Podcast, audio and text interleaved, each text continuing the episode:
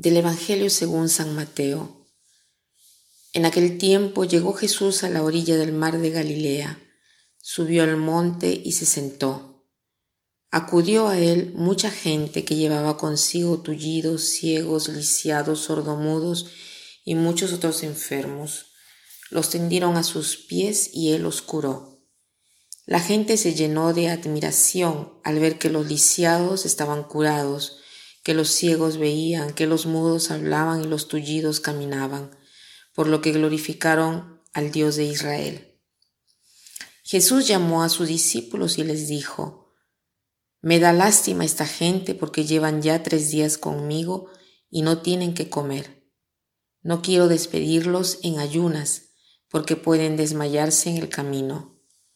Los discípulos le preguntaron, ¿Dónde vamos a conseguir en este lugar despoblado panes suficientes para saciar a tal muchedumbre? Jesús les respondió, ¿Cuántos panes tienen? Ellos contestaron, siete y unos cuantos peces. Después de ordenar a la gente que se sentaran en el suelo, Jesús tomó los siete panes y los pescados, y habiendo dado gracias a Dios, los partió y los fue entregando a los discípulos y los discípulos a la gente. Todos comieron hasta saciarse y llenaron siete canastos con los pedazos que habían sobrado. Jesús está rodeado de una multitud de personas que le llegan junto con sordos, ciegos, cojos y muchos otros enfermos. Y Jesús sana a todos al punto de dejar asombrados a toda la multitud que lo rodeaban.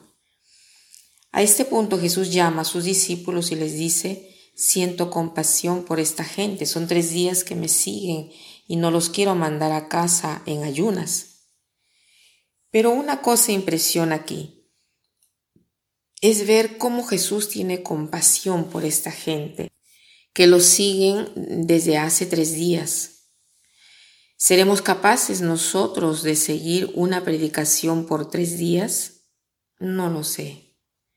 Y obviamente los discípulos inmediatamente se impresionan ¿no? y dicen, ¿cómo podemos encontrar en un desierto tantos panes para dar de comer a, tanta gente? Aunque tuviéramos tanto dinero para comprar el pan para toda esta multitud de gente, ¿dónde encontramos este pan en un desierto? Entonces Jesús pregunta, ¿Cuántos panes tienen?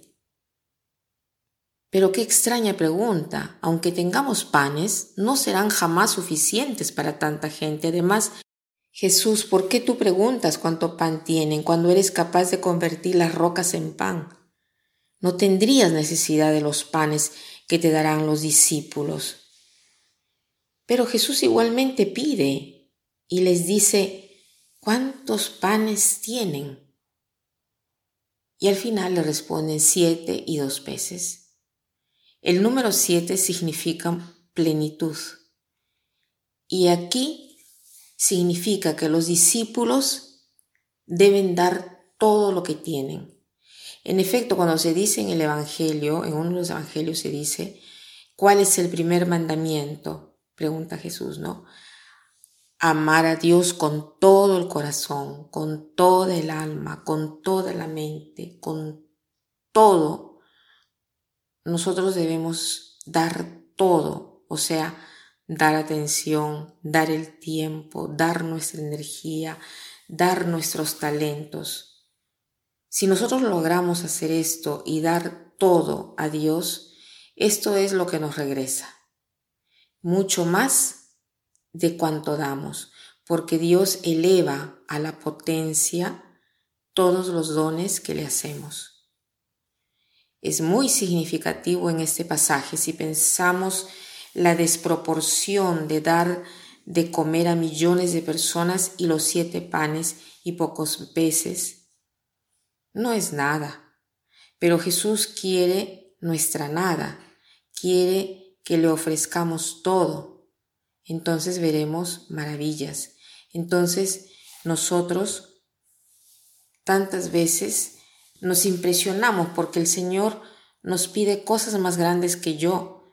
Entonces cuando es así, cuando percibimos la desproporción entre lo que debemos hacer y nuestra tarea y aquello que tenemos como recursos, es ahí que tenemos que tener fe en Dios. Es entonces que nosotros veremos maravillas. Esto es verdad. Por tanto, hagamos hoy el propósito de dar a Dios toda nuestra atención, nuestro tiempo. ¿Qué significa esto? No que debemos estar todo el tiempo en la iglesia, sino que tratemos de hacer su voluntad, que tratemos de ser útiles al impulso de la gracia que nos viene sugerido a lo largo del día.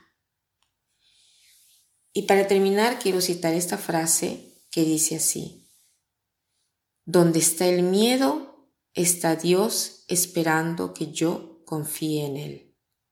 Donde está el miedo, está Dios esperando que yo confíe en Él. Que pasen un buen día.